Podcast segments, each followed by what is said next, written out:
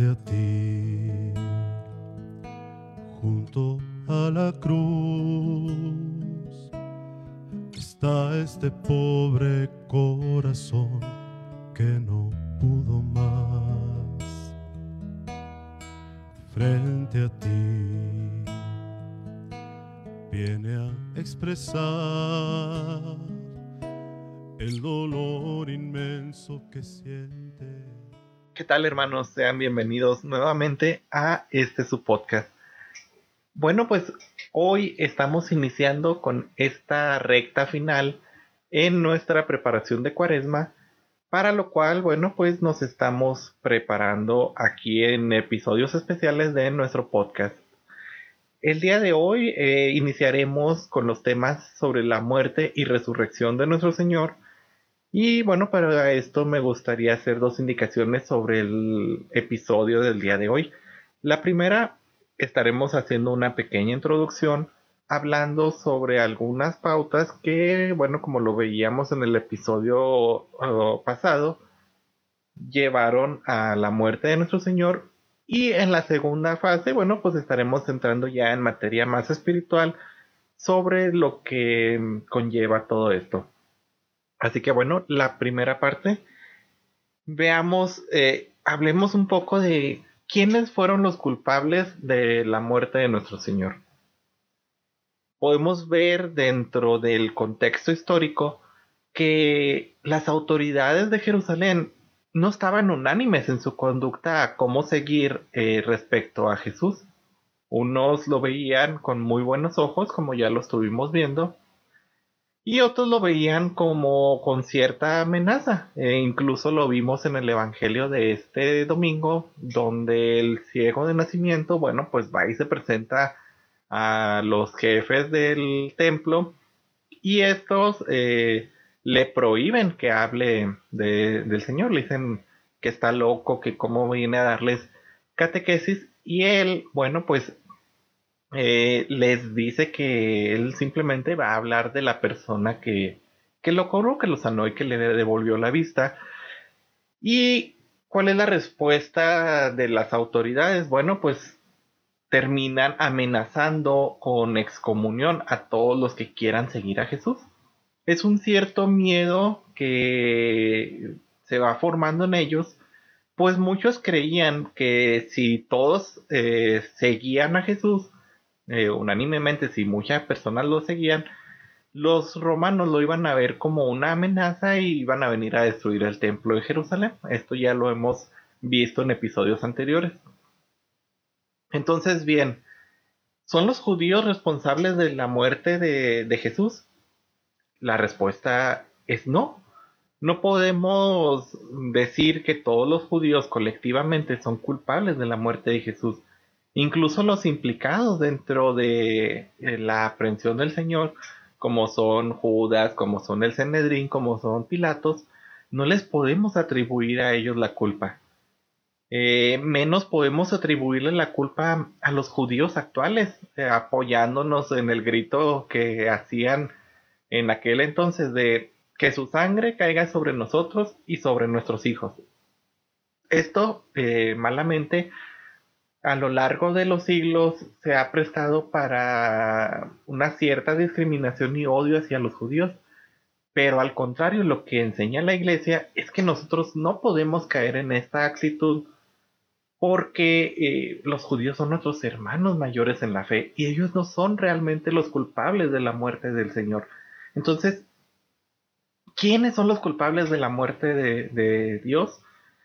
La iglesia siempre lo ha reconocido en el magisterio de la fe y a través del testimonio de los santos como que los verdaderos culpables y autores de todas las penas que sufrió nuestro Señor simplemente son los pecadores, es decir, toda la humanidad en general, porque todos somos pecadores. Entonces, son nuestras malas acciones, son nuestros mm, malos actos, nuestro pecado el que hace que Jesús haya padecido por nosotros. Es realmente nuestro pecado el que hace y sigue haciendo sufrir a nuestro Señor. es nuestra culpa la que todavía hoy en día sigue clavando esos clavos en la cruz de nuestro Señor. Ahora bien, vamos a pasar a esta segunda fase en la que hablaremos eh, ya más espiritualmente al respecto. Dios eh, permitió todos estos actos para realizar de esta manera su designio de salvación. Esta es eh, la respuesta que Él da por nuestro pecado. Y esto depende de nosotros si decidimos aceptar o rechazar la gracia que nos está ofreciendo Señora el Señor, que nos está ofreciendo Dios a través del sacrificio de su Hijo y que nos está ofreciendo el mismo Jesucristo nuestro Señor a través de su muerte en la cruz. Dios, al entregar a su propio Hijo en la condición de esclavo, es decir, en la condición de humano eh, que viene a este mundo, eh, Dios le hace pecado por nosotros hay veces que estas palabras en el Evangelio, cuando los escuchamos en la Semana Santa o que las escuchamos en algunos Evangelios, nos causan cierto ruido, nos causan cierta conflicto. ¿Cómo que Dios lo hizo pecado por nosotros? Bueno, pues a esto vamos. Jesús realmente nunca conoció la reprobación del pecado. Ya lo hemos visto, era un hombre perfecto, es un hombre perfecto, un verdadero hombre y un verdadero Dios. Entonces, al ser verdadero Dios, Él no conoció la reprobación del pecado, como si hubiese muerto como nosotros al pecado. Pero en su amor tan infinito, un amor redentor que le une al Padre, asume nuestras culpas como si fueran de Él, hasta el punto de, ya lo hemos visto, de asumir el precio del pecado que es la muerte y una muerte de cruz, como lo dice el apóstol San Pablo. Llega a tal punto de asumir todas nuestras culpas que se las carga por completo en la cruz. Lo vemos en el rezo del Via Crucis, eh, al menos los que nos están acompañando también dentro de nuestro canal de YouTube. El viernes pasado hacíamos la reflexión de este rezo del Via Crucis y bueno, veíamos ahí en el canal, este, para los que no saben, nos pueden seguir en, desde las redes, así se llama nuestro canal. Veíamos en la reflexión cómo el peso del pecado era en parte lo que hacía tan pesada la cruz y lo que hizo que cayera tres veces en el camino. Era un peso no solo físico, sino espiritual, de ir cargando con todo el pecado de la humanidad Imagínense cuántas personas no existen en el mundo, cuántas personas no existían en el mundo en aquel entonces, y él cargando con el peso de todos los pecados. Llega a asumir tanto la condición de esclavo que exclama en la cruz, Dios mío, Dios mío, ¿por qué me has abandonado? Realmente se está haciendo con todo el peso de nuestras cargas y lo dice de esta manera, asimilando este peso este, que nosotros tenemos de a veces sentirnos apartados del amor de Dios. ¿Por qué me has abandonado, Señor? Él está cargando con todas nuestras culpas. Y muere para que de esta manera seamos reconciliados con Dios. Para de esta manera todo el pecado que venía cargando muera con Él en la cruz y vencer de este modo el pecado. Y esto es algo muy bonito porque todo esto surge del amor misericordioso de Dios. Dios siempre tiene la iniciativa a lo largo de la historia de mostrarnos este amor redentor. Él tiene la iniciativa de crear al hombre y a la mujer a partir de la nada, de crearles un universo, un mundo donde ellos puedan estar. Dios siempre tiene la iniciativa de velar por sus hijos, de cuidar por ellos, Dios siempre tiene la iniciativa de elegir a un pueblo para que sea el primero que lleve su mensaje de amor.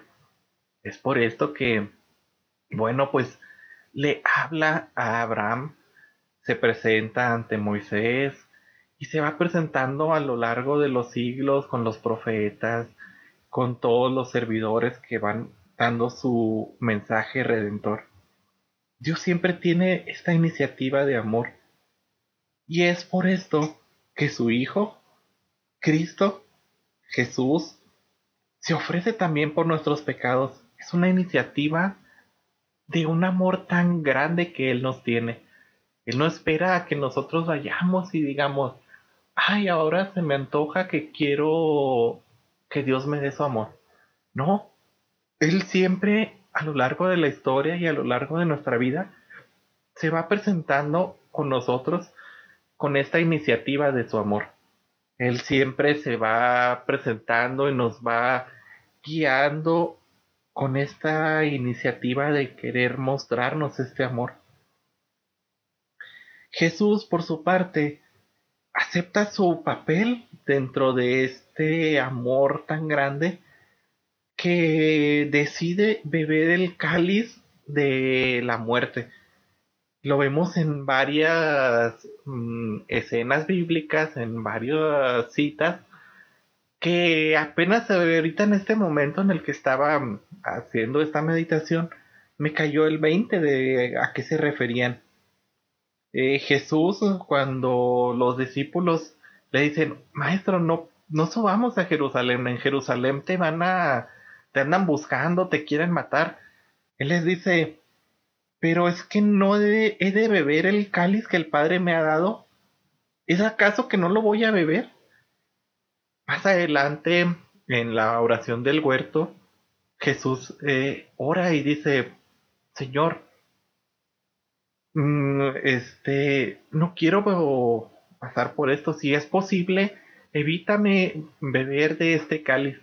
Pero con su obediencia tan grande también le dice, pero que no se haga mi voluntad, que se haga tu voluntad, Padre. Es un amor tan grande en el que está Mm, preparándose y está aceptando el beber de este cáliz amargo, este cáliz que es la cruz. Incluso en el momento de la cruz, antes de decir todo está cumplido, menciona una frase que a veces no entendemos. Tengo sed. Tengo sed de beber este cáliz amargo. Tengo sed de cumplir con mi muerte la redención completa. Eso es lo que significaba. Y lo iremos viendo la semana que entra cuando hablemos de lo que ocurre dentro de la última cena de este jueves santo. Jesús desea ofrecerse libremente por el amor al hombre, por ese amor tan grande que él tiene por sus hermanos, por los hombres, y por esa obediencia tan grande que tiene al Padre es este plan de redención tan hermoso en el que Él decide darlo todo por nosotros. En la última cena, como, como les digo que estaremos viendo, Él nos anticipa su pasión. Y anticipar su pasión, Él no dice, este, Él nos dice, este es mi cuerpo que será entregado por ustedes. Esta es mi sangre que será entregada por ustedes. Está anticipando ese momento de su muerte y nos deja de esta manera el memorial de su sacrificio, es decir, la, la Santa Eucaristía, en donde nosotros realizamos nuevamente este memorial de su muerte por nosotros, de ese sacrificio máximo por salvar a los que ya no tenían salvación, por salvar a los pecadores es el cáliz de una nueva alianza. Y él lo acepta con ese amor tan grande que se abraza a la cruz. Este cáliz eh, que se ofrecía, y ya no me meto más para que les entre interés sobre lo que se hacía en la cena de Pascua. Este cáliz eh, de, de la alianza, este cáliz, él lo acepta en esta muerte de cruz realizando de esta manera ese sacrificio pascual que lleva a cabo una redención definitiva para los hombres. En la antigüedad, cada año se ofrecía un sacrificio grande, muchos animales se ofrecían en sacrificio para el perdón de los pecados del pueblo, pero se realizaba cada año porque era necesario estar constantemente eh, liberándose del pecado porque no podían completamente liberarse del pecado. se liberarían del pecado eh, ese año, unos meses, unos días, pero volvía la gente a pecar y a caer en esa desobediencia a Dios. Entonces cuando viene Jesús y se sacrifica como el nuevo Cordero, Él nos viene a traer la redención definitiva. Ya no es necesario un nuevo ritual de sacrificios cruentos de estar sacrificando animales, porque el verdadero Cordero de Dios se ha sacrificado por nosotros. Este es el sacrificio que viene a dar plenitud a esta alianza y sobrepasa por completo todos los otros sacrificios que se realizaban en aquel entonces. Él reemplaza nuestra desobediencia humana por esa obediencia a Dios. Es una obediencia que llega incluso hasta la muerte. Es así como al momento de hacerse hombre, nosotros que habíamos sido desobedientes a Dios y nos habíamos apartado libremente de su amor, Él al ser verdadero hombre, viene a reemplazar por completo nuestra desobediencia. Es un amor que se lleva hasta el extremo, hasta el extremo de dar la vida por alguien que no lo merecía. Es, es en su santísima pasión en la cruz en la que nos merece a nosotros esta justificación. Es en su muerte en la cruz en la que nos gana el cielo a todos y nos hace partícipes de esta salvación. Pero, ¿cuál es nuestra misión para hacernos partícipes de esta misión? Tomar nuestra cruz y seguirlo. Realmente tomar nuestra cruz de todas las necesidades que tenemos en nuestra vida. ¿Qué es una cruz para nosotros? Es todo aquello que me aparta del amor misericordioso del Padre. Mi cruz puede ser si soy una persona que le gusta mucho la tomada, soy alcohólico, pues mi cruz muy probablemente sea eso, el alcohol y todo el daño que ocasiona a mi familia, a los que están cerca de mí. Entonces, ¿cómo puedo tomar mi cruz y seguirlo? Apartándome de esto que me aparta del amor de Dios. Si mi cruz um, a veces es aguantar la crítica de los que me rodean, si mi cruz es uh, soportar chismes, soportar habladurías, bueno, tomar mi cruz y seguirlo. Los santos, lo hemos visto en algunos episodios, tomaron su cruz hasta el extremo de dar su vida por Dios, de defender contra todo, contra viento y marea, su fe. Mi cruz se puede hacer desde las acciones más sencillas en mi vida. Irme quitando todas las cosas que no me alimentan espiritualmente. Irme quitando todas las cosas que no me ayudan a seguir un camino de salvación. Ahora lo vemos muy constantemente con la denominada sociedad de cristal que parece que todo eh, los ofende, pero a la vez las cosas que realmente ofenden las tienen como un dios, por así decirlo. O las tenemos, digo, me incluyo, no, no estoy tan grande como para decir que no pertenezco a la generación.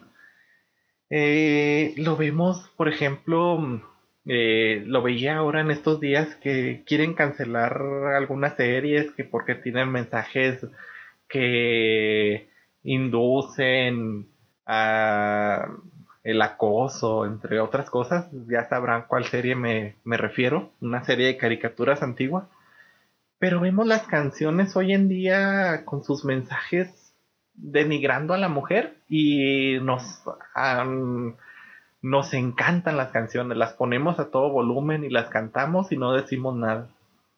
A veces nos alimentamos de cosas que realmente no nos ayudan a seguir el camino de Dios. Realmente, si nosotros no nos alimentamos con la oración, buscando realmente cosas que sean para nuestro provecho, si no nos alimentamos al conocer más de nuestra fe, al conocer qué es realmente lo que nuestra fe dice, muchas veces caemos en las trampas del enemigo. Muchas veces por desconocimiento de la fe nos apartamos de la fe misma.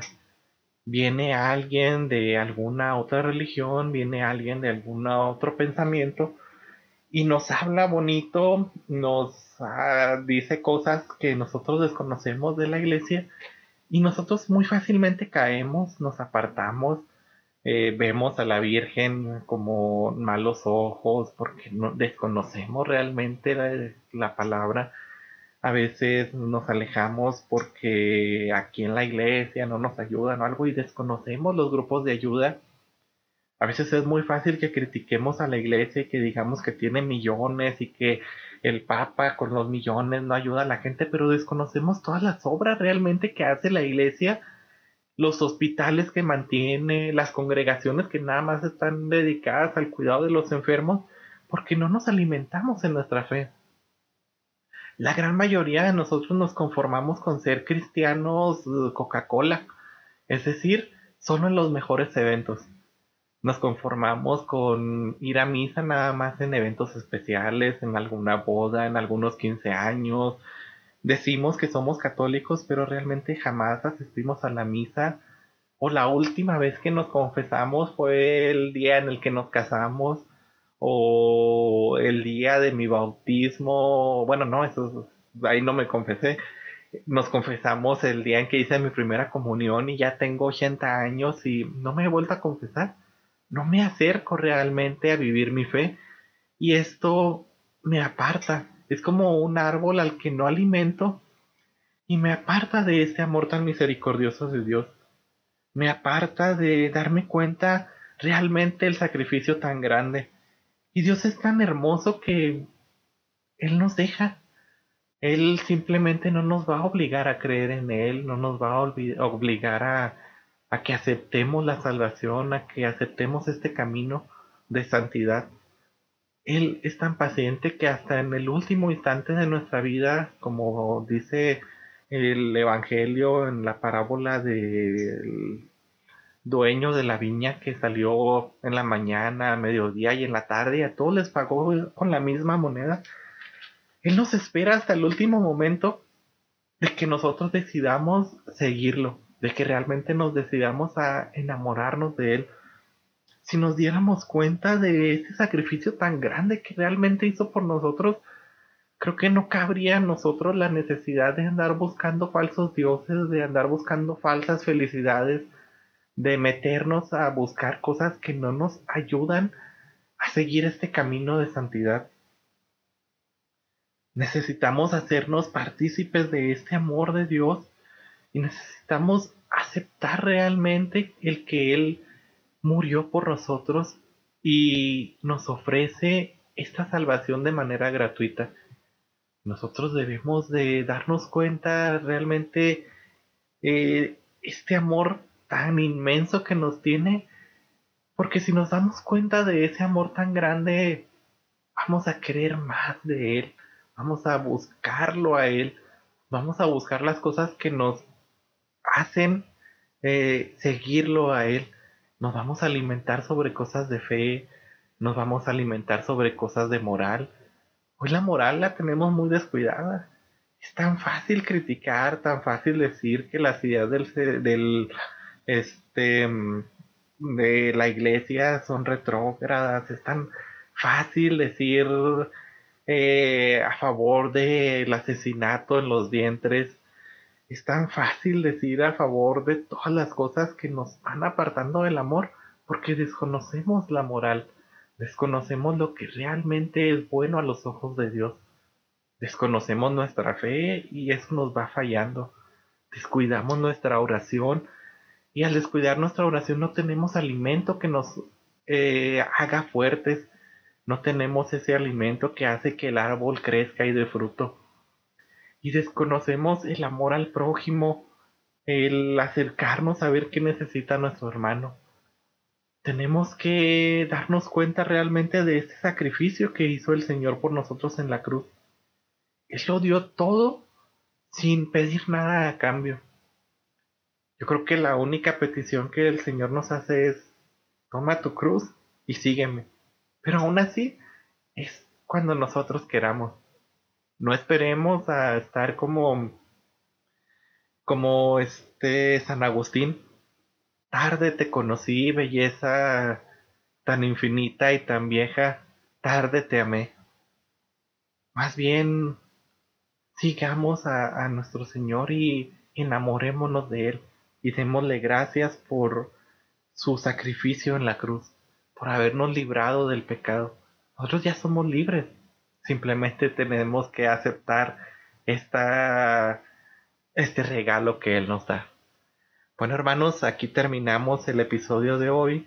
Nos veremos el siguiente episodio, este miércoles, en el que hablaremos sobre el descenso a los infiernos y bueno, cómo Jesús saca del infierno eh, a todas las almas justas. Pero bueno, ya no me meto en temas, lo veremos eh, el próximo episodio. Esto es todo de mi parte, espero que estos temas sean de ayuda para ustedes y bueno, nos seguimos viendo. Que Dios los bendiga, hasta luego. Y este corazón, Señor, no tiene palabras, no puede decir el dolor tan inmenso que siente. Toma mis lágrimas, acéptalas por favor. No tiene otra cosa más que decir, solo perdóname.